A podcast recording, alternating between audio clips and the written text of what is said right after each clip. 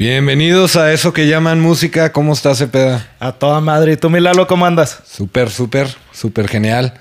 Aquí listo, listo para escuchar sobre el nuevo episodio. A ver qué Ando bien contentote, güey. A ver. Voy a hablar de uno de mis grupos favoritos de toda la vida, güey. Ok. Ya tengo varias pistas, güey. Pues sí, güey. Son, son un chingo, los que podría decir que ellos son favoritos, pero o sea, en realidad es el que me inició. Básicamente. ¿Ok? Hoy vamos a platicar de un grupo, rap rock, rap rock, perdón, originario de Jacksonville, Florida. Okay. Para mí son los pioneros de hacer rap combinado con rock y nadie lo ha hecho igual de chingón que ellos, en mi punto de vista. Fueron mis primeras influencias para querer escuchar el rock y hasta la fecha es uno de los grupos que más mamo en la vida. Este grupo fue originado en 1995. A sus cortos cinco años de carrera eran el grupo más grande del momento globalmente. Han vendido más de 40 a 45 millones de récords en el mundo. Los, números varían dependiendo de la fuente que, uses para, para ver en, cuántas ventas traen. Pero vamos a quedarnos en 40 millones. Nada más. poquito, ¿no? Poquito. sí, sí, leve. Su tercer álbum ha sido el que ha vendido más rápido en toda la historia del rock. Su presentación en Woodstock de 1999 es catalogada y definida como una de las mejores presentaciones de Woodstock de todos los tiempos. Y definió una generación. Me voy a poner la mamalona. Para los que no estén viendo, me estoy cambiando de cachucha. If only we can fly. El grupo está formado por Fred Durst, vocalista, John Otto, baterista, Sam Rivers, bajista, Wes Borland, guitarrista y TJ Lethal. El nombre de la banda fue sugerido por el vocalista y todos pensaron que era un nombre muy estúpido, pero al mismo tiempo muy cool o muy chido y lo aceptaron. Les gustó, le dieron eh, su oportunidad y pegó.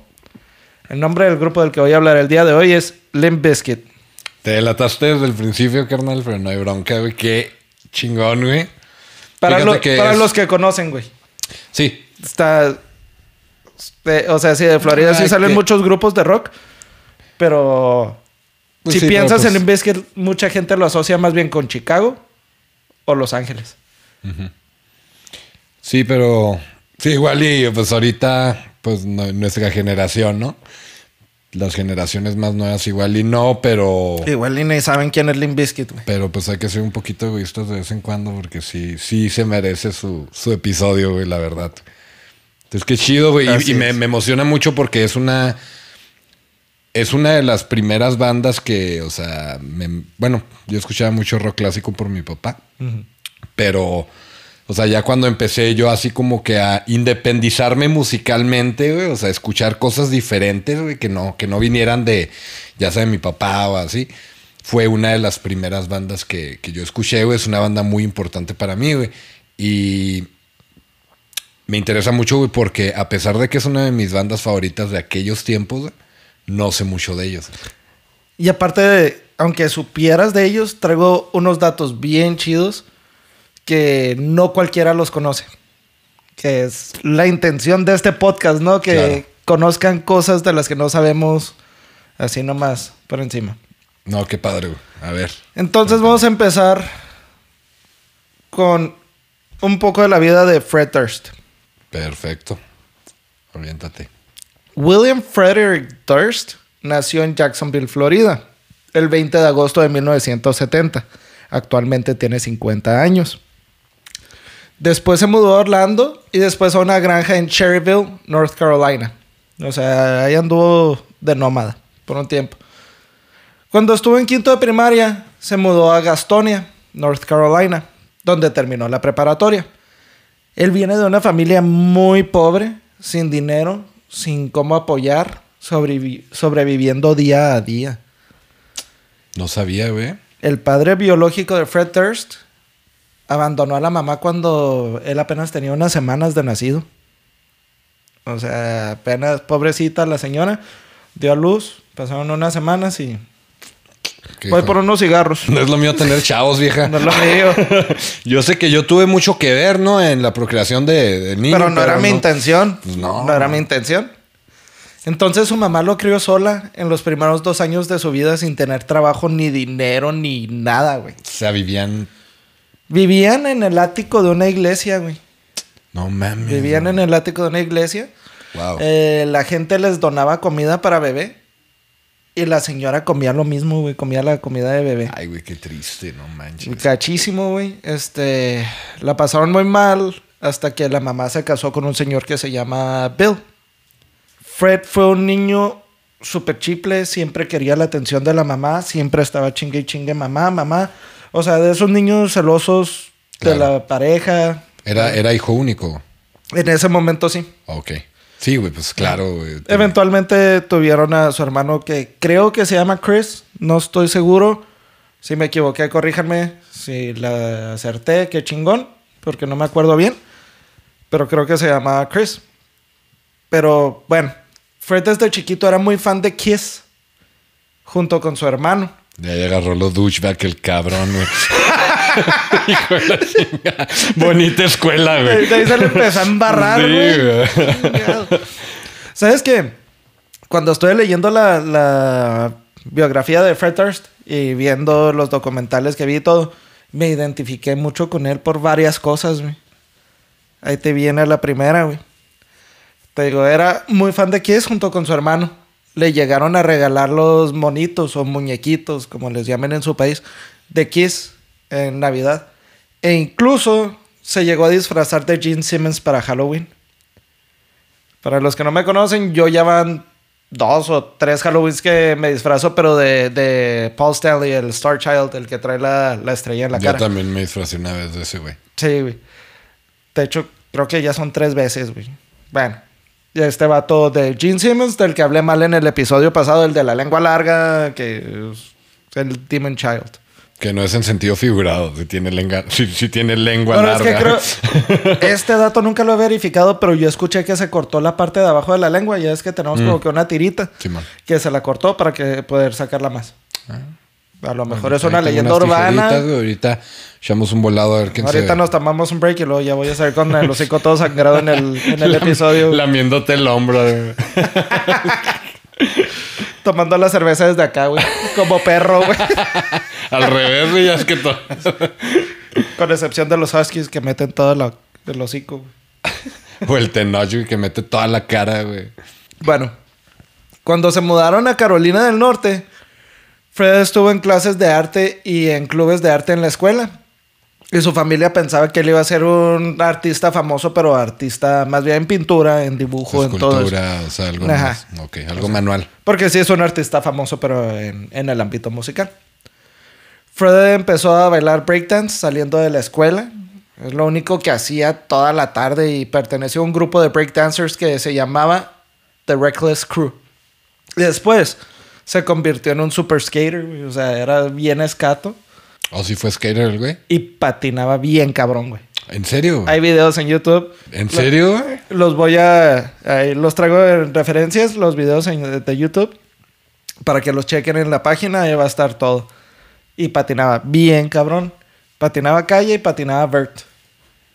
Wow. sí, él armaba bien cabrón. Y... Qué chido, güey. Porque sí le, encanta ese pedo, güey. se ve por los videos, güey. Ajá.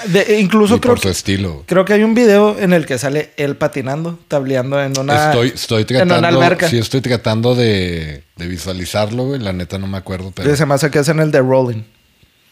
Wow, no, no, no, tenía idea. Bueno, él andaba con su boombox para todos lados, tableando, güey. O sea, para todos lados traía su patineta, güey. Cuando andaba tableando, escuchaba rock y hip hop del momento. Fred siempre quería llamar la atención, ya sea queriendo ser el mejor bailarín en la escuela, o ser el mejor rapero, o el mejor de lo que se pudiera ser relacionado con la música. Él desde chiquito le gustaba ser el centro de atención. es como los típicos primos, güey, que se ponen a hacer su show en Navidad, güey, que pues cantan y bailan y la Pasa mucho con, con con el abandono. Billie Eilish. El abandono de los papás. Bueno, Billie Eilish no, no, no, fue abandonada por los papás. No, no, pero sí, sí es muy común cuando hay abandono de, de que la persona está tratando de, de buscar atención. y sabes que no, la regué. Billie Eilish era tímida, más bien. Billie Eilish era tímida. Era muy talentosa, pero era tímida. Sí, cierto. Era al revés. Pero sí, cierto. La ponían a cantar las mañanitas en español en las piñatas. No, no es cierto. bueno, él tenía dos mixers y tornamesas en las que aprendió a mezclar y hacer sus propios beats, sus propios ritmos. Siempre estaba escribiendo letras y componiendo. Su mamá dice que en todos los, muebles de la casa tenían marcas de, pluma. Este, de que en todos lados estaba escribiendo todo el tiempo, siempre estaba escribiendo letras, güey, y, o sea, el vato siempre fue muy enfocado. Muy Mijo, ya tenemos para papel, deja de escribir en las paredes. No, no, no, no, no, güey, o sea, de que recargaba el papel. Y es que recargas el papel, no sé, en algún mueble de madera y se queda marcadito. No, bueno, no, no, si no Si no estás con pluma de gel, sí se queda marcado. O sea, si estás con una pluma normal y la madera no es muy buena, que digamos, de muy buena calidad. No sé, güey, yo siempre escribo en cuaderno, entonces se queda marcado en la hoja de atrás. Ándale, o sea, que se queda marcado en la hoja de atrás. Bueno, eso pasó con todos los muebles de la casa, güey. Ahí también cuando andaba de breakdancer, dice la mamá que no hubo un chingado mueble en su recámara que no hubiera quebrado, güey. Sí, pues. Porque llegaba a practicar y a, darle, a darse vueltas en la cabeza, literal. Y pues se caía ahí. ¿Tú nunca, nunca hiciste breakdance? Traté. trataste. Traté, hice el, el, reloj, que yo me acuerdo. Que es el que te pasas una pierna. No sé, está muy raro explicarlo, güey. Sí, que pasas la pierna por abajo de la otra, güey. dándole vueltas a, tu cuerpo. Y el gusanito, güey. El que se aventó Mario Besares. Simón. Yo nomás, pues hacía el del giro de la cabeza, güey, el que me sale. güey! ¿Qué dijiste? ¿Qué dijiste este, güey? Que lo haga, güey. Ya te iba a prestar la cachucha, güey, para, para que te salga más mamalón. No, era malísimo, güey. Pero sí, de hecho, cuando está... Cuando, cuando estaba el que te moda, güey, es cuando, lo intentaste. Sí, como en sexto, güey. Ajá, exactamente. Sexto de primaria. Sí, hasta con los compillas, güey, ahí con el antillón. Y acá, ¿Con el antillón? Sí, el saborito, el antillón, ahí le, hacíamos ahí. pues puro malandro estás mencionando, güey, está cabrón. Saludos. Bueno, él escribía, como te digo, sobre la barra de la cocina, en las mesas, en las sillas, güey, en todos lados. En su escuela, en su preparatoria, no era muy bien aceptado por los demás raperos, porque eran negros. Y él era el único blanco que andaba rapeando. Y pues ahí en ese pueblito era los negros con los negros, los blancos con los blancos. Y este vato quería andar con todos. Quería juntarse con todos. Desde la prepa ya andaba de mujeriego por la, por la simpatía que tenía y porque mostraba mucha seguridad de sí mismo. O sea, el vato era. Era el sangroncillo del salón, pero era bien seguro, güey. Es el cabrón. Class, Clown, ¿no? Aquel vato que está cotorreando. Así lo, así lo definen exactamente como el Class Clown. Y es el vato que andaba pues rapeando, güey. Bailaba break, andaba en tabla, güey. Y era bien cabrón para todo. O sea, no manches, güey. Y lo aparte, güey. Traía un copetazo así mamalón, güey. Con el que conquistaba todas, güey. Copete, güey. Un copete, güey, así. de ochentas, güey. Bien chingón, güey. O sea, está. Está botana, güey. Pues yo, yo que, que recuerde, güey, yo siempre, güey, siempre, siempre lo he visto peloncillo, güey. O con cachucha. Sí, pero peloncillo, güey. O sea, yo nunca he visto acá de que traiga acá ni siquiera así como que pelito, güey, acá. O sea, siempre lo he visto así como que pelón, güey. Vamos a buscar la manera de agregar fotos en, nuestra página de web. Para, para subir fotos de, de Fritters cuando estaba chavo y, subirles. Bueno, el link ya va a estar ahí. Perdón, de cuando andaba tableando. Ok. Pero bueno, traía su copetazo así mamalón, güey. Conquistaba todas, güey. Era. Era pimp. Como el meme de. De este Bob Esponja con copetemo. Sí, pero no. O sea, era copete. Ah, ya, ya, ya, ya. El ochentero, güey. El, copete guapetón. Así como el de. Como Bruce Willis, güey, cuando estaba joven, güey. como, como la portada de Cry Baby de Johnny Depp. Así traía el copete. Ya. Es más, güey, en la de Nightmare on Elm Street. ¿cómo, ¿Cómo se llama en español? ¿Cuál? Nightmare on Elm Street. La de Freddy Krueger. Ajá. Que ahí sale Johnny Depp. Sale con el copetillo así, mamalón. Sí, Árale, árale. Ajá, ese tipo de copete. Bueno, él y su padrastro no se llevaban para nada, güey. Su padrastro era el tipo de militar o policía, pero, o sea, de esos que son bien estrictos y de hecho el padrastro sí era policía. Pero esos así estrictos, bueno, también aparte Fred Durst era muy rebeldito. Fred se iba de la casa, o sea, lo corrían o el güey se emputaba y se iba de la casa y regresaba y la relación no mejoraba, güey. O sea, era la misma chingadera. O sea, el tipo, ya ven, mijo, ya vamos a hacer las cosas bien en la casa, vamos a hablar con tu, con tu papi y vamos a hacer que todo esto mejore. El papá siempre, siempre quiso que fuera como él, o sea, como el papá, o padrastro, perdón. Y Fretters nunca. Pues su papá, güey, pues lo, desde chavito lo, lo crió, ¿no? Sí, que, que tienen alguna expectativa, güey, de que sean así y no, Fred siempre quiso ser él. O sea, nunca se dejó. Nunca se dejó influenciar. Él entró a la Universidad de Gaston College, pero decidió que no era para él, no era lo suyo. Tuvo diferentes trabajos. Trabajó para Pizza Hut. A esta otra, otra parte que me relacionó con él. Yo trabajé ocho años para Pizza Hut. Usa cachucha roja. Usa cachucha roja. No, no, Pero este. Es, eh, es humano. es hombre. Trabajó como cocinero. Ah, y yo patiné, güey. Ah, por, pues mucho tiempo. O sea, por eso tengo ahí como que tres cosillas que, ay, güey. O sea, rapear, güey. No. no, no sé rapear. Pero este, trabajó como cocinero en Pizza Hut. Fue DJ por un rato y trabajó también en un, en un skate park. Y trató de hacer todo al mismo tiempo de que quería seguir su sueño, pero pues no podía mantener nada oficial o sostenible, güey, o mantener algo bien, güey. Pero Fred nunca, en un punto, no, nunca cuestionó nada sobre su padre biológico, güey, hasta que se quedó sin dinero. no tenía varo. Oye, jefa, ¿sabes de mi papá? o sea, y él nunca lo ocultaron que su papá con el que creció, que era su padrastro.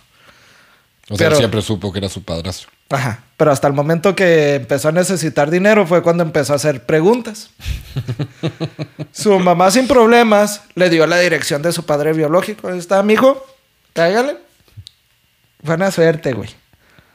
Y Fred pensó que iba a llegar a conocer a su papá y el papá le iba a hacer fiesta, güey, la chingada. Y como había escuchado que el señor traía varo, güey, que le había ido bien, dijo, no, pues me va a ayudar, güey. Ahí está, mijo, eh, mucho gusto. ¿Cuántos pinches miles quiere? No. Pues Fred regresó a casa, güey, con su mamá. Decepcionado. Y creo que le dijo, es que esa fucking asshole, algo así. O sea, que el papá no valía madre. Ah, y... Pues con razón, jefa. con razón.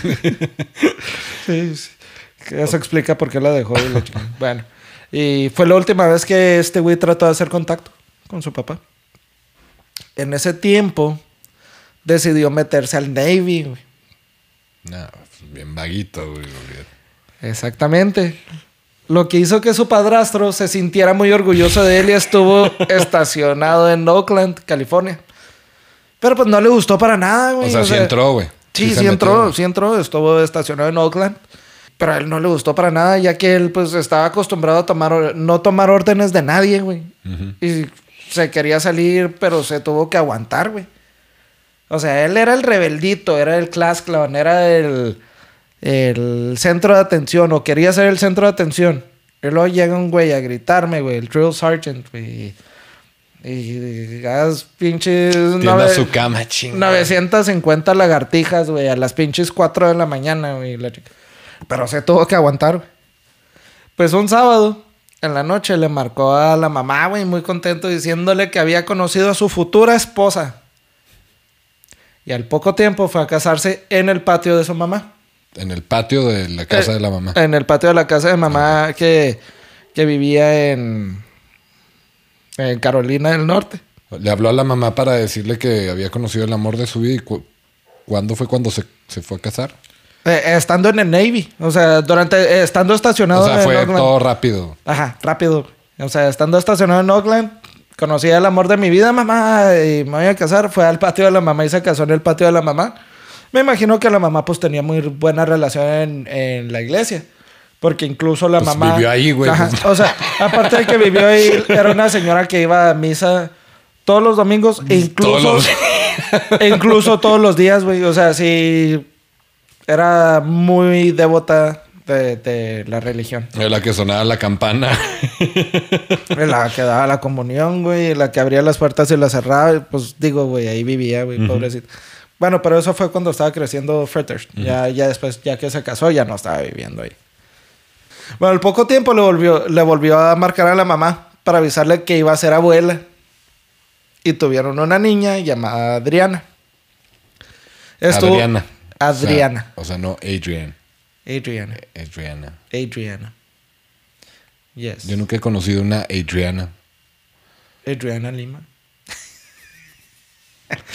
I don't know. ¿Continúa en español o en inglés? En francés. En oui. Estuvo en el Navy casi dos años, pero se salió por una herida que tuvo. Investigué un chingo qué herida tuvo. No encontré exactamente qué fue. Pero pedo, güey, quería Es a lo que iba, güey. Se me hace que el vato fingió de que me duele, me duele, me duele y de ahí no lo sacas, güey, y lo, lo dejaron salirse de, del Navy. Demuéstrenme lo contrario que la mamá dice, no, la neta, de seguro los del Navy ya se querían deshacer de este güey a la chingada. Por rebelde. Ah, esos cabrones no se quieren deshacer de ti, güey. Ni de pues, pedo, güey. es que una vez que le firmas tu alma al tío Sam, está cabrón. Sí, esos güeyes no se deshacen de ti ni de pedo. Pues el güey tuvo suerte, güey. Sí, pero es que ya si es una herida o algo ya es diferente, pero así hay que Pero yo pienso que la fingió.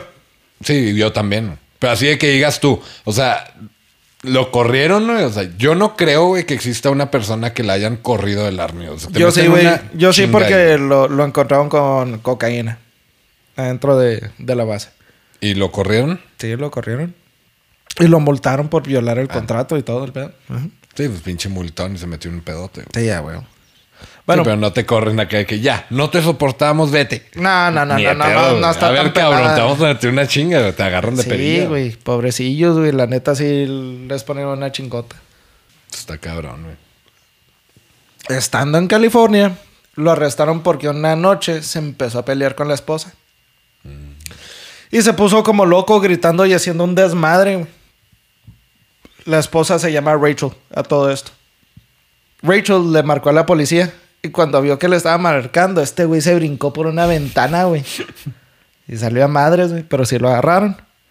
Total, este. Le habló a la mamá, güey, acá bien desesperado. Que sácame, güey. Estoy aquí arrestado y la chingada. La mamá dijo, no, pues no importa lo que haya hecho mi hijo, mi bebé, güey. Casi dice en el documental. Voy a ir a sacarlo. Se fue en avión a California. En ese momento la señora tenía nomás 200 dólares en su cuenta de banco, güey. Pues la fianza fueron 5 mil, güey. Pues quién sabe cómo lo hizo, pero lo sacó. Y pues ya, total, que se divorció y se regresó a vivir a Gastonia. Él creció dividido entre dos diferentes estilos de música. Andaba entre el rock y el RB pero traía pedos más agresivos en su mente, más, más generación X, que tuvieran que ver con tendencias suicidas y violencia. Okay. Hasta que conoció a Korn. El vato andaba batallando y haciéndole a la lucha y andaba cortando zacate y según él de artista de tatuajes, esto en un grupo que era dúo de rap. Entonces el vato sí, sí tuvo o sea, sí sabía dibujar bien y todo. sí sabía dibujar, pero una cosa es dibujar en papel o en pintura o algo y otra cosa es en tatuajes. Sí, pero o sea, ya sí, sí dices que, tatuaba, o sea, entonces el vato sí, sí le gustó. Pues es que acuérdate que estuvo en, club de arte y todo el rollo. Sí le gustó ese pedo, o sea, sí, sí la armaba también para eso entonces, güey. No. Ahorita te voy a platicar por qué. Uh. Esto en un grupo que era dúo de rap. Él inicialmente quería ser un rapero blanco hasta que se le ocurrió hacer un grupo con combinación de hip hop y rock. Eventualmente se fue a vivir a Jacksonville, Florida. Papá. no, no, no, nada que ver con el papá, no, no lo volvió a contactar. Fred Durst ya había tocado con otras tres bandas. Split 26, Malachi Sage, que no valieron madre. ¿Tocaba o cantaba? Cantaba. Cantaba y le movía las tornamesas y, y todo ese rollo. Que no valieron madre y luego estuvo en Ten Foot Shining, que nomás entró para abandonarla realmente. Y fue cuando creó, eh, quería crear el grupo que trajera su propia ideología. O sea, que fuera básicamente... Que viniera de él, güey. Ah, punto. Total que Fred le dijo a Sam Rivers, de Malachi Sage, le dijo, you need to quit this band and start a band with me. Uh, that's like this rapping and rocking. O sea, tienes que, que terminar con esta banda que tienes ahorita y empezar un grupo conmigo que sea más como rap y rock. Sam le, sugirió que su primo John Otto, que estaba estudiando batería de jazz en Douglas Anderson School of Jazz, y que ya estaba tocando en un venue o en un lugar para toquines eh, en un nivel más elevado, tocando lo que le llaman Event Great que viene siendo un estilo innovador, pero al mismo tiempo rebelde, porque es un aspecto muy eh, experimental que incomoda a la gente porque no es un estilo nada tradicional. Podría estar interesado en tocar con ellos. John Otto no se sentía seguro, pero dijo, well, I'm not good, but I'll join the band. la neta no, no se me antoja, güey, pero pues vamos a darle. Total, que sí se juntaron los tres y escribieron tres rolas y después se unió Wes Borland, tocando la guitarra, siendo un ícono y una imagen muy importante del grupo. A Wes Borland lo mencioné en el episodio de Skrillex. Que Wes Borland le entró a los chingazos con el primer grupo de Sony. No sé si te acuerdas. Sí, sí, me acuerdo. Eh, from First to Last. Pero Wes le entró como bajista en ese grupo. Eh, pero en realidad el fuerte de Wes Borland es la guitarra. Simón. Regularmente la imagen principal de un grupo es el vocalista. Pero en el caso de Limp Bizkit, Wes Borland fue parte muy importante de la imagen del grupo. Cabroncísimo. Cabrón. Fred siendo el vocalista y dando la cara o, la imagen principal, sí tuvo un rol muy importante ya que hasta puso de moda la cachucha de los New York Yankees de béisbol de moda. Cosa que no es muy común en los artistas que promuevan equipos de deportes. Sí ha pasado anteriormente como con tu compita Axel Rose que se ponía el jersey de Jerry Rice de los Raiders de la, de la NFL, pero no era algo común. Sí, güey, es que, o sea, sí hizo una moda este cabrón. Sí, güey. O sea, todo mundo, güey, traía, yo me acuerdo, o sea, en nuestra generación, o tenían, güey, o querían tener la, gorra de los Yankees negra o, roja. Que ah, de, hecho, güey, cuando yo fui a Nueva York como en el 2000, güey. Ajá. Pues Qué chingón, güey. Yo no conozco Nueva York. Tenía como 12 años. Y me acuerdo que pues yo quería mi gorra de los Yankees. Roja o negra y que estuviera cerrada. Simón. Eso era lo importante, que estuviera cerrada. Pues no la encontraba, güey. Pues allá, ando, allá andábamos en el barrio chino, güey, Nueva York. y, y total de que la veo, güey. Pues me la medí, güey. Carnal, no te hubiera ido tan lejos, güey. Aquí tenemos un chingo de chinos en el centro del paso, güey. pues yo la quería comprar allá, güey. Sí, güey. Pues no, güey. estaba bien chavillo y acá, que, ay, me la puse, me quedaba apretada, güey. Pues dije, así mero. No, y me dijo mi papá, me acuerdo que me dijo mi papá, espérate, güey. Espérate. Y yo, no, no, no, no. Ya Hijo, güey, y luego, ¿cómo cala cuando te dicen, espérate, güey? Y tenían razón. Ching. Y yo bien apresuradote, güey. Yo, no, no, no, no, ya aquí. Y te digo, a mis papás les salió hasta más vara, güey. Sí, güey. Pues ya después, güey, acá de que tiendas oficiales, güey. y yo con mi gorra apretada, güey. Me acuerdo que mi carnal quería una, pero de los Mets de Nueva York. Ajá. Pues mi carnal llegó ahí, se midió varias y ya cae que. Papá, no, no, no, no, no. El que se apendeja, Dios lo deja, mijo. Y sí, güey, pues me quedé. Esa gorra, pues la, la utilicé. Tenía 12 años, güey. La usé como 6 meses, güey. De por si estoy cabezón, me, me siguió creciendo en la cabeza. Ya no me entraba la gorra. Esto se me puso la piel chinita, güey. Pero sí, sí, sí hizo una moda, güey. O sea, sí, hizo una moda, güey. Exactamente. la gorra de los Yankees. Y West Borland le dio una imagen y se eh, caracterizó mucho Y, o, se personalizó mucho cuando empezó a usar los pupilentes. Los pupilentes que eran todos negros. Ajá, que eran más grandes de lo normal. Y eran, ah, como tú dijiste, completamente negros y parecía que la pupila le abarcaba casi todo el ojo, güey. Sí, era, parecía anfibio. Parecía demonio, güey. Bien chingón, güey. De hecho... Y a mí me, me encantaba, güey, como, o sea, como tocaba el vato, güey, de que levantaba una pierna y otra y dando vueltas, güey. Es que ese güey Tenía mucho estilo. Demasiado, güey. Eh, una personalidad muy fuerte en el escenario. Después empezó a hacer muchas pendejadas, güey. Empezó a vestirse muy pendejo, pero eso lo voy a comentar más al rato. Yo me acuerdo que usaba una gabardina casi hasta el piso, güey. Y la neta, güey, a mí las gabardinas siempre sí, se me Pero nunca lo viste vestido todo de verde, güey, con un sombrerito así, tipo como si fuera ah, San Patricio, güey. Sí, sí, sí, sí. Todo pendejo. Bueno. Fred Durst nombró el grupo con diferentes nombres antes de decidir el nombre que actualmente conocemos, The Limp Bizkit. Primero consideró Gimp Disco, G-I-M-P, Disco. En lugar de Limp, Ajá. Split Dixlit, que viene... Que de, de, hecho eso, ese nombre creo que lo mencionan en una canción, güey. En la de All in the Family. ¿Ah, sí? Creo que sí, güey. Hacen referencia, güey. Puede ser. Ese dato no lo traigo, pero. Lo voy a, lo voy a escuchar, pero. Ahorita o algo parecido, güey, porque suena. algo parecido, porque sí. Eh, Les güey, algo así dicen. Split Dick Slit. Lo. Bitch Piglet. Y. Blood Fart. que viene siendo un pedo de sangre. Pedo güey. Oye, ¿cómo, se llama tu banda? Somos los pedorros sangrientos.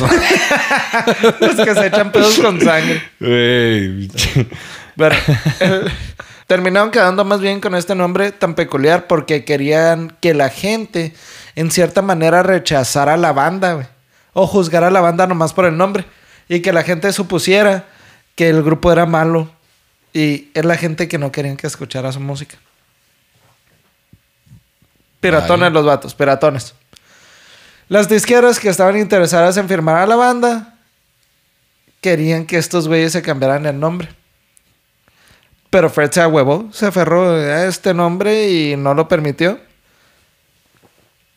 Y Limp Bizkit ganó tanta popularidad que básicamente se creó un culto en la escena underground en el Milk Bar, que era un lugar de tocar locales en Jacksonville. Milk milk, de leche.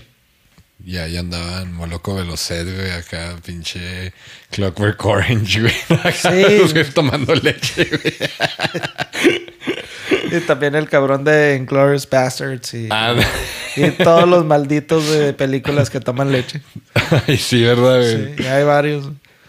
Bueno, la banda era tan seguida y, tan apoyada por los fans que llegó a, a un punto que Sugar Ray banda ya reconocida y firmada por disquera en ese entonces, les abrió a ellos en vez de Limp Bizkit abrirles a Sugar Ray. Wow. En Velocity. Con el grupo de hip hop uh, Funk to Beast. El dueño del Milk Bar, Danny Wimmer, mencionó que Limp Bizkit subió de tener una audiencia de 10 personas a 800 personas en meses, güey. Eso fue gracias a Fred que se la pasaba promoviendo el grupo, yendo a tiendas de música donde vendían discos y promovía su banda y también andaba en preparatorias promoviendo el grupo, güey. O sea, el güey era bien movido. Andaba en chinga, güey. El güey quería que pegara a su grupo. A huevo, o sea, andaba moviéndose por todos lados. Buen trabajo, Nefastín. Buen trabajo. Eh, y sí se movieron muy bien y muy rápido, pero el grupo sabía y estaba muy consciente que para pegar mundialmente tendrían que hacer algo diferente. Y lo que hicieron ellos fue tener shows muy energéticos. La voz empezó a correr de que el grupo Limp te estaba tocando súper prendidos en vivo, tocando el cover de George Michael, mm. el de Fate. es, una de mis favoritos. Sí, nana, pues es una chingonada. Y también tocaban eh, de Paula Abdul, la de Straight Up, con West Portland ya vistiéndose este cabrón de West Borland raro y exótico como es él y se convirtió en la mayor atracción de los shows. Fred Durst se hizo pasar por el manager del grupo y trató de convencer a representantes de varias disqueras, pero no pudo, güey. No se le armó, se hacía, no, yo soy el manager y la chingada. No se le armó hasta que conoció a quién crees. A Korn. ¿Cómo los conoció, güey? Korn aún era una banda emergente, pero ya tenía un contrato con una disquera. Y Korn fue a tocar eh, un, concierto abriéndole a Sick of It All. Fred los invitó después del concierto a su casa para demostrarles su talento haciendo tatuajes. Que no valía para pura madre, güey. después de hacerle un tatuaje bien culero a Fiddley, al bajista. Imagina que. No, compa. ¿Qué onda? ¿Cómo ven? Joven. Yo, yo, yo soy perro para los no, tatuajes. Es que nomás que sane. Ahí, ahí, se va a notar, ahí se va a notar. Es que ahorita, se, ve raro. Se te ve inflamado, güey. Se te ve inflamado y todavía trae la sangrita. Nomás pues tatuado uh, Fieldly, güey. El bajista de Korn. Y siguieron en contacto, güey. Les mandaron su primer demo que traía la canción de Counterfeit, Pollution y Stillmate no se esperaban recibir una llamada de Ross Robinson, güey. El productor que ya te había mencionado anteriormente, que está bien cabrón y ha producido a muchísimos grupos bien grandes. Pues obviamente se cagaron, güey, de emoción. Y estaban extremadamente orgasmeados porque sabían que iba a suceder algo súper chingón, güey. Se fueron a dos tours antes de oficialmente ser firmados en la disquera. Se fueron de tour con House of Pain y con Deftones. Wow. Yes. Ahí te va. Ahí te va. Porque estaba a punto de aclarártelo. En esos tours se expusieron a una audiencia diferente porque los que había los que iban a esos conciertos no iban a escuchar una banda pesada de rock, trap, new metal. En ese entonces la banda consideró agregar y audicionar a otro guitarrista para unirlo a la banda. No para reemplazar a Wes, sino para para tener a otro guitarrista más. Pero Wes decidió que esa no era la solución para distinguir su banda y hacerla tan distinguible con un sonido muy propio y original. Y fue cuando decidieron a, eh, proponerle a Lear Dement que se uniera al grupo. Lear aceptó y se integró siendo conocido como DJ Lethal. Este vato tocaba con House of Pain. ¿Tocaba con House of Pain? Ajá con un eh, compañero que conocía desde la prepa y se volvieron famosos por el hit que tuvieron en 1992, Jump Around. Jump Around. Jump, jump, jump. Jump, late jump. Yo creo que todo el mundo conoce esa canción. Yo también pienso lo mismo, espero que estemos en lo correcto, pero también Limp Bizkit la tocó muchas veces con su versión, con su toque de Limp Bizkit. Sí. Me imagino que has visto los videos. si no me equivoco, estoy. Bueno, si no me equivoco, salió en el disco de Family Values. Mm, la verdad no, recuerdo, pero sí, sí he visto. Pero no, imagínate, un tour. O sea, tu primer tour, güey, empiezas con House of Pain. Y Deftones. Deftones, Wow. Bueno, este vato se unió a la banda viendo la oportunidad para poder experimentar con las tornamesas. Algo que no pudo hacer con su previa banda. Cuando se unió DJ Lethal, Fred y Wes se estaban eh, peleando mucho. Y Fred corrió a Wes del grupo. Esto fue durante el primer disco. Esto fue antes de grabar el primer disco. Antes de grabar. O sea, cuando apenas, se había metido DJ Lethal. Y estos güeyes ya andaban chocando. Así es. Y pinche Fred lo eh, corrió a West del grupo. Ya estaban por firmar con una disquera. Y Fred lo mandó a la chingada. West tiene el déficit de atención dispersa e hiperactividad. Hiperactividad, perdón. Y en ese tiempo, West decidió dejar de tomarse sus pastillas Dex, Dexatrin de 10 miligramos diarios por tan solo una semana. Y no se imaginaba las consecuencias que esto iba a tener. Y fue cuando su conducta cambió mucho y Fred lo corrió. O sea, soy un pirata eso, güey, cuando la gente decide que va a dejar de tomar su medicina. Sin, sin darse cuenta, la, pues no la dependencia, sino que las consecuencias que va a tener. Pues es que tienes una dependencia, güey. O sea, la neta, igual y si puedes dejar de tomar tus medicinas y estar bien, güey. Pero pues en realidad, güey, o sea, ya, ya, o sea, tienes una dependencia del medicamento. Básicamente, güey, te da, te da una malilla, güey. O sea, es como una malilla, güey. Eso le pasó a este güey.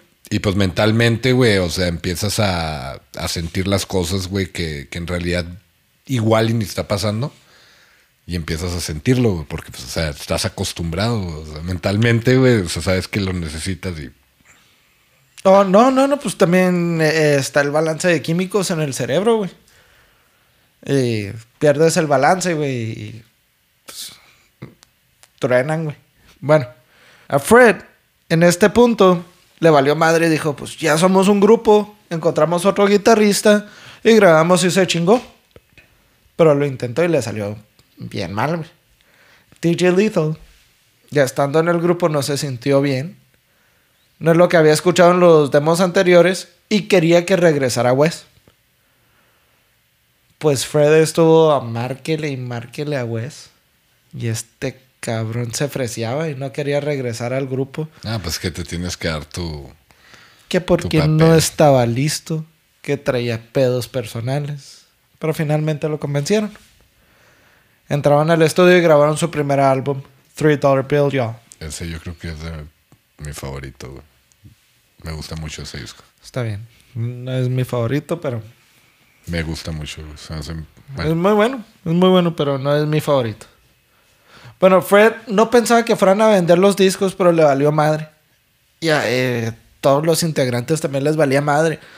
Lo que ellos pensaban, lo que ellos tenían en prioridad, o sea, su enfoque así principal era nomás irse en tour con Korn. Y chinga a su madre.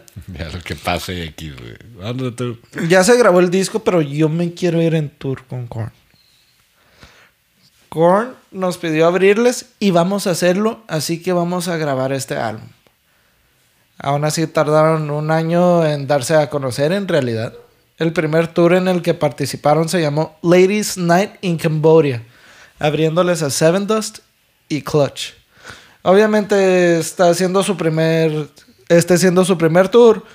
Es cuando quisieron calar al público a ver si los iban a aceptar de manera positiva para darse cuenta si iban en el rumbo correcto o no. Este álbum lo grabaron después de su primer presentación con Korn en Hollywood, cuando firmaron con Mojo una disquera chica de MCA Records. Fred Durst comenta que se queja de que muchas bandas pagaban en radiofusoras para que tocaran sus rolas. Y en un momento su disquera hizo lo mismo. Y los tacharon o los pusieron como la peor banda del mundo por haber hecho eso.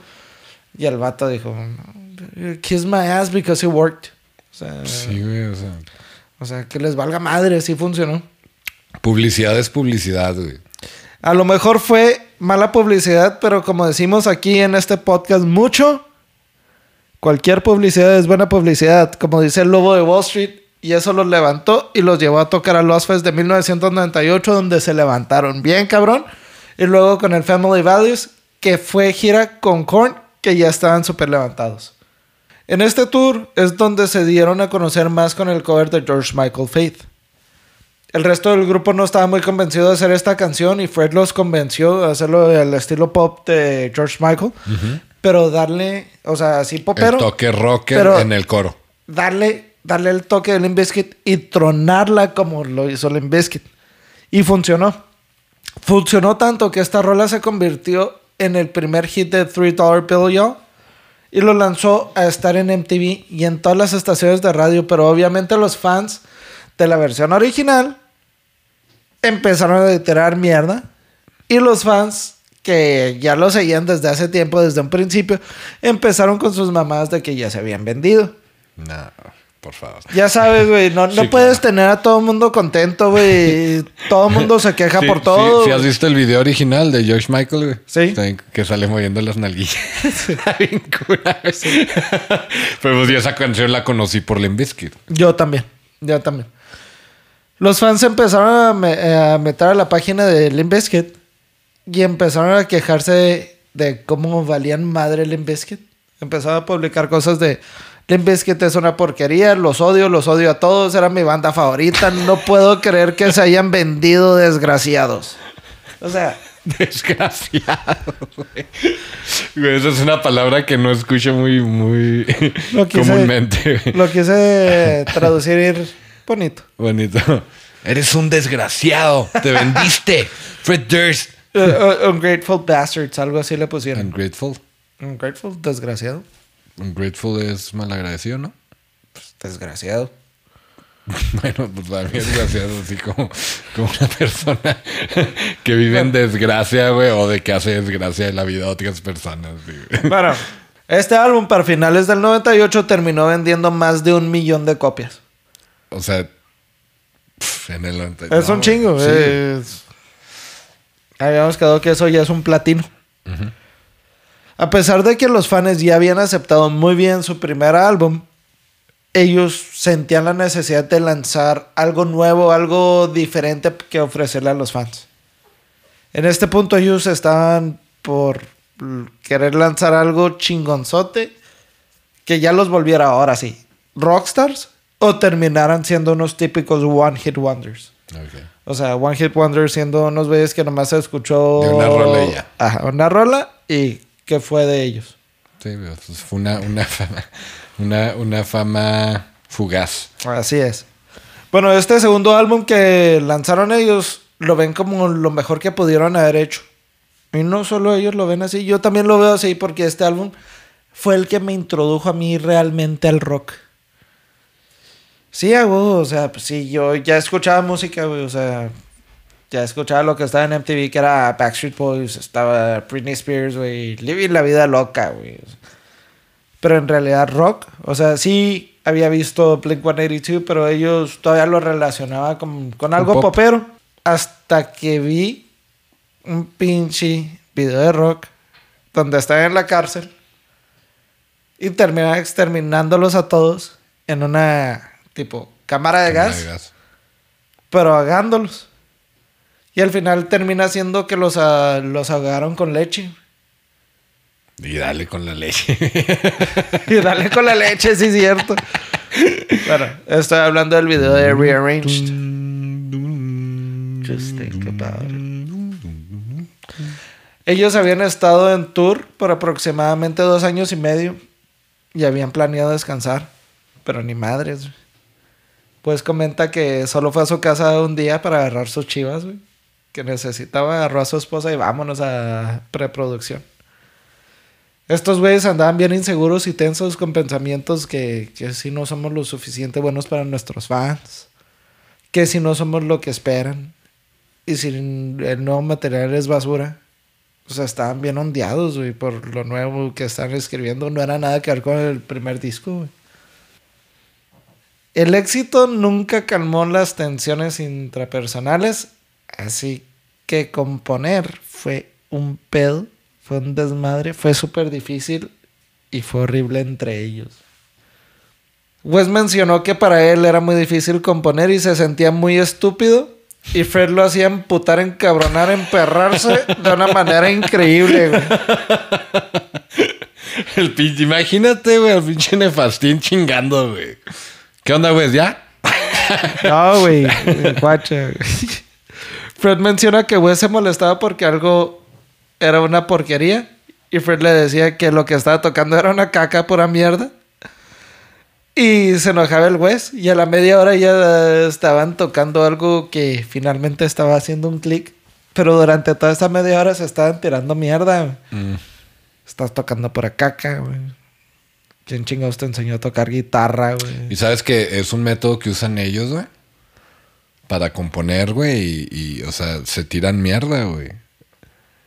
O sea, y se tiran mierda y, también lo, hasta lo puedes ver en, el disco, en los discos. O sea, por ejemplo, en el de Three Dollars Bill, Bill Y'all, güey, o sea, es así de que... O sea, como que los güeyes sacan su coraje, güey, y luego ya como que se ponen a tocar. Se hablan bien culero, güey. Sí, güey, hay, una rola donde se queda, después de la de Pollution, güey, de hecho se queda, se queda Fred Durst, güey gritando acá y lo, Fred, shut the fuck up, man. Fred, Fred, y ya empiezan a gritar, shut the fuck up. sí, güey. O sea, se llevan así, güey. Sí, bien pesados, güey. De hecho, o sea, te digo, o sea. Y al güey, o sea, lo empujaba este cabrón hasta que finalmente hacían un clic y algo con lo que estaban bien los dos, güey. Como lo dicen, es que estaban juntos para componer y tocar algo chingón todos. Y si no estaban de acuerdo todos con lo que se escuchaba hasta que se escuchara bien, no iban a estar contentos hasta que quedara perfecto para su punto de vista. Ya cuando llegaron a ese acuerdo, Wes y Fred se dijeron uno al otro, I love you, man. Apenas te decir, te amo. Ay, cositas. Sí, como cuando tú y yo nos peleamos.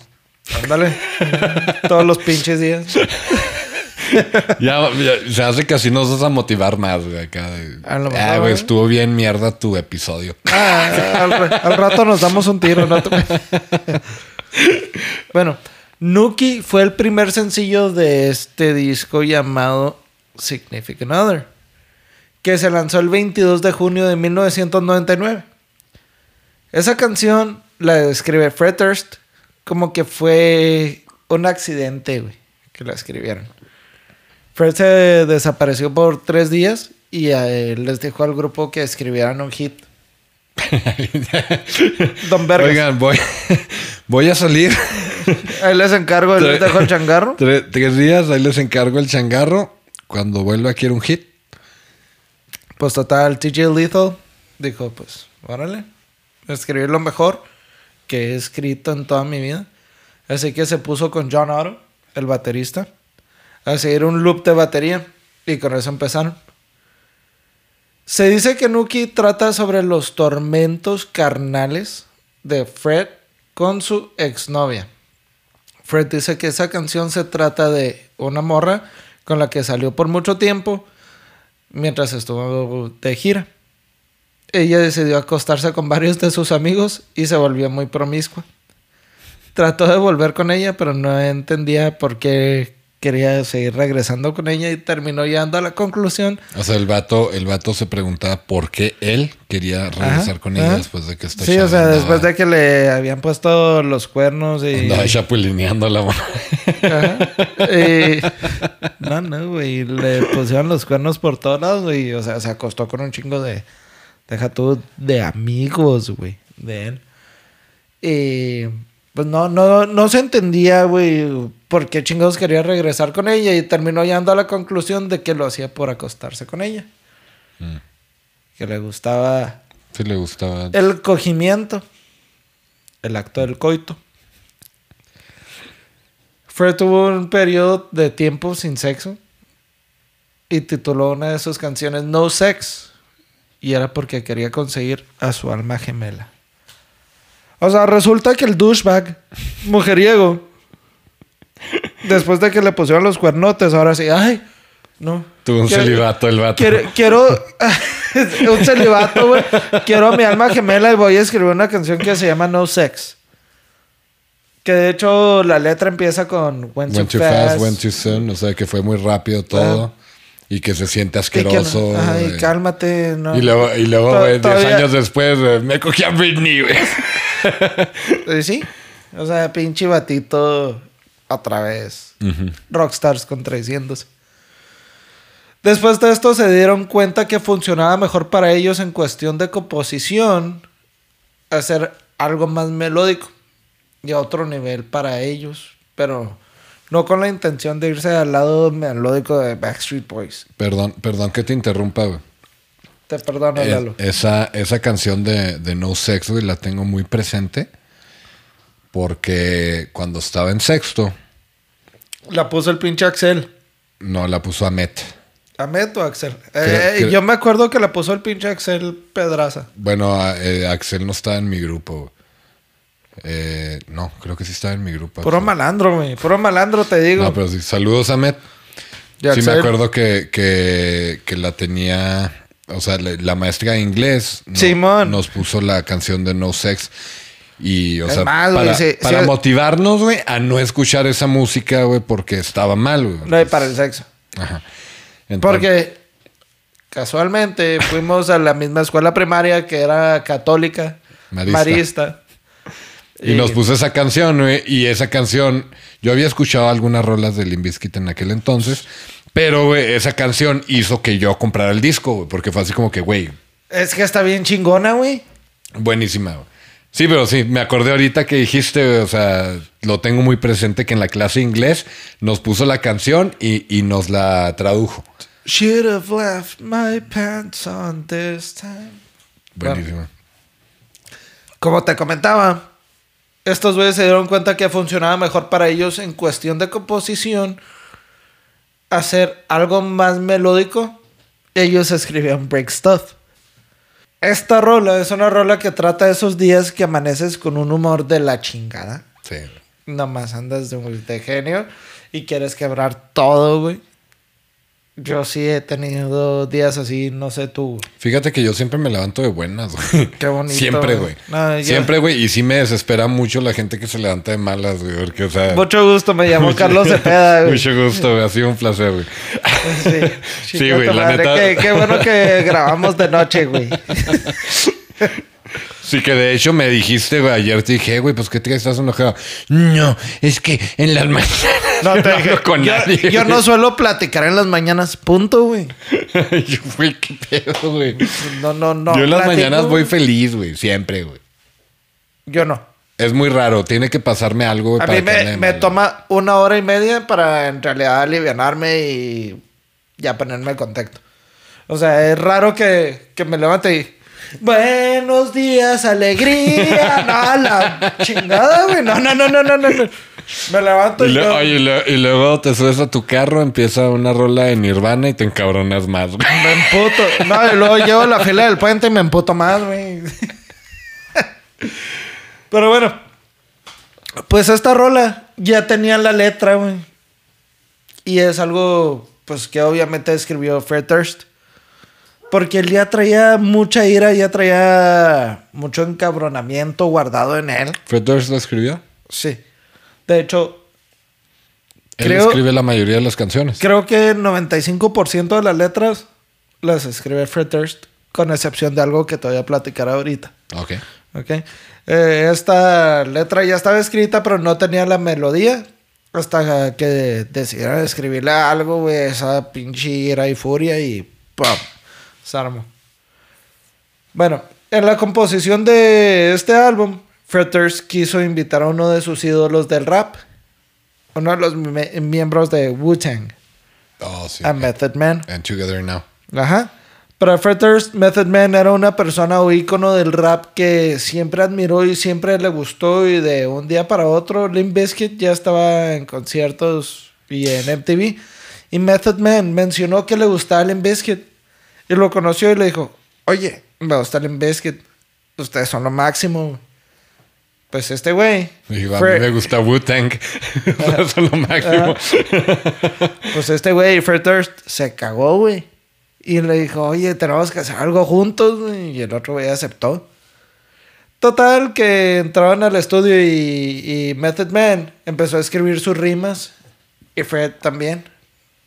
Para terminar haciendo la canción de Together Now que es la que acabas de mencionar, que se supone que es el video de esa canción es la continuación del video de Rearranged. Se supone. Sí, había como continuación. Sí, güey, porque la, de Nuki es cuando lo arrestan, güey. Supuestamente lo arrestaron. Ajá, y se supone que de ahí va el, de Rearranged. Correcto. Sí, sí, hay lo, Together Now. Bueno, este, Fred estaba súper inseguro, güey. Porque no sabía si este güey iba a pensar que era un pendejo para escribir o para rapear. Ay, lo entiendo. y deja todo, güey, un pinche blanco sin ritmo, sin idea de lo que está haciendo, sin flow. Que le hubiera dolido, pero se sintió capaz de hacerlo, güey. O sea, le entró. Y pum, se armó y la rola quedó. Para mí eh, quedó perfecta. Ah, no, es un rolón, güey. Fred shut the fuck up. Just shut the fuck, shut the fuck up. Shut the fuck bueno, Freddie Scott Whalen de Stone Temple Pilots se conocieron por un amigo mutuo en Los Ángeles. Estaban sentados en la misma mesa y Fred nervioso, tratando de actuar normal, güey, comiendo con uno de sus rockstars favoritos. Y le dice, deberías de visitarnos. Tengo unas melodías escritas, no sé si sean basura o no. Yo pienso que son buenas. ¿Quién dijo eso?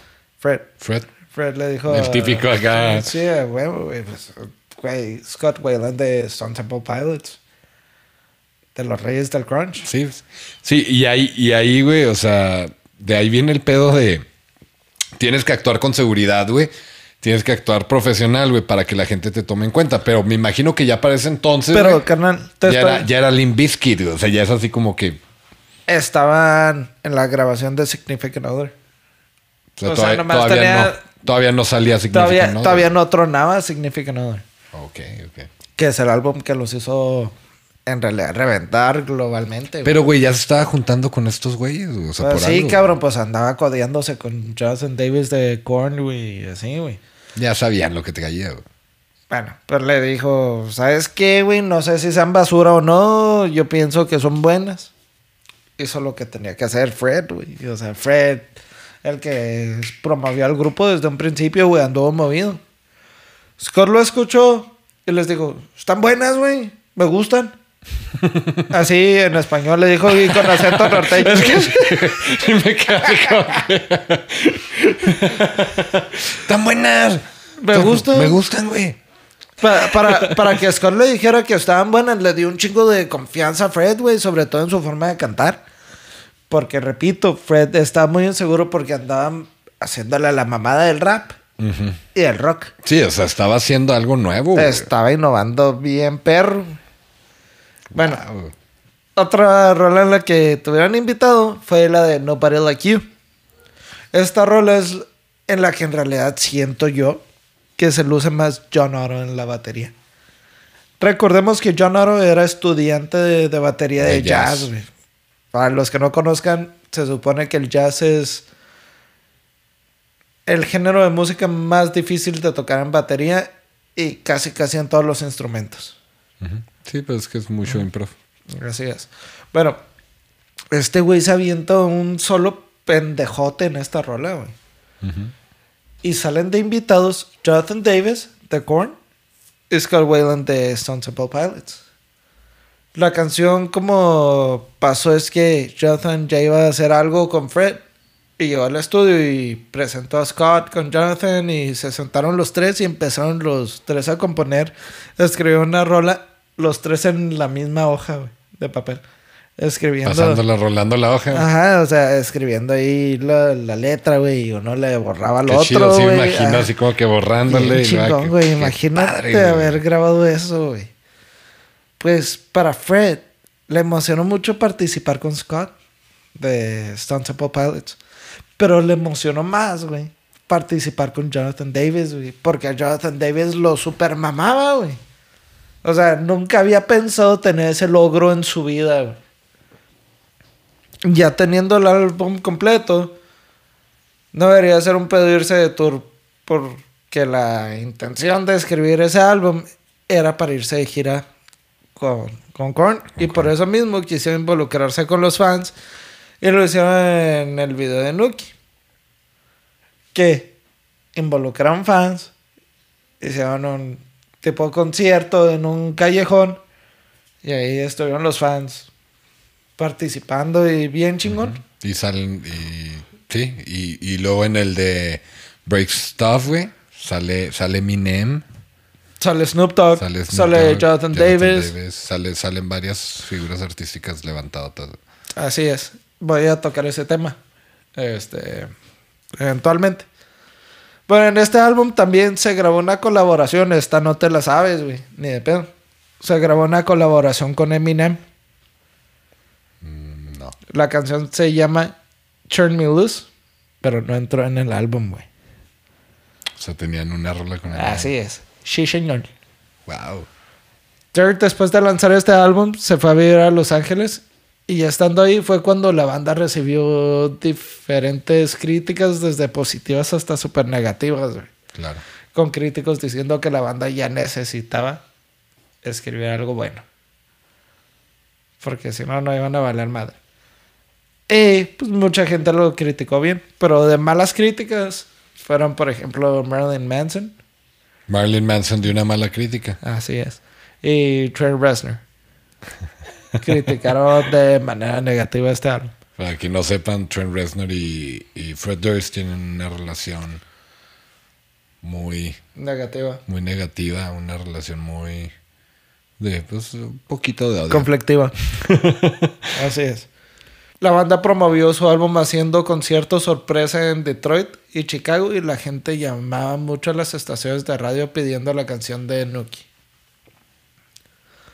El disco alcanzó la posición número uno en Billboard 200, ya que vendieron 643.874 copias de su disco en la primera semana.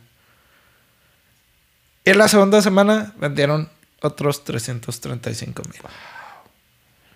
Y ya lo que sigue te lo voy a platicar la siguiente semana.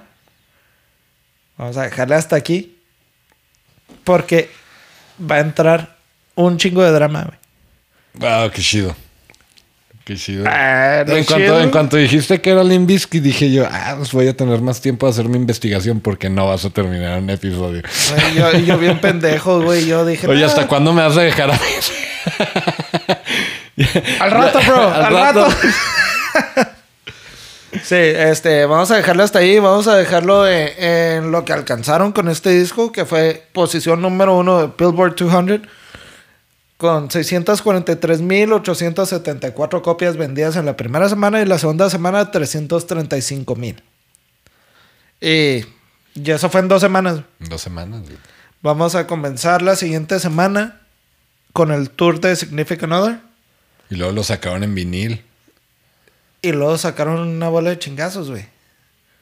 Ah. Va, a estar bien bueno el chisme, raza. Va a estar muy bueno. Vamos a dejarlo hasta aquí. Los voy a dejar pica. Les recuerdo que ya tenemos nuestra página web que es www.esoquellamanmusica.com. Estamos en todas las redes sociales. Estamos como eso que llaman música en todas las plataformas digitales, ya sea, perdón, en sí, en todas las plataformas digitales de podcast, Apple Music, bueno, Apple Podcast, Spotify, en YouTube, Google Podcast. Bueno, estamos en todas las plataformas de redes sociales. Estamos como llaman música. Eso que llaman música está muy largo. Entonces, llaman música, Facebook, Twitter, Instagram. Y recordando vamos a seguir con la otra dinámica donde vamos a hablar de bandas emergentes. Mándenos sus demos, mándenos sus videos, mándenos su press kit, su bio y vamos a hacer muy chido. Queremos agradecer a los que nos escuchan. Gracias Estoy ansioso a todos. de nuestro próximo episodio. Ahí es cuando viene más drama, güey. Se pone, se pone bien intenso, güey. Pinches vatos locos, güey. Ahí viene lo bueno. Árale, pues. Buenas tardes, buenas noches, buenos días. Keep rocking. Ciao.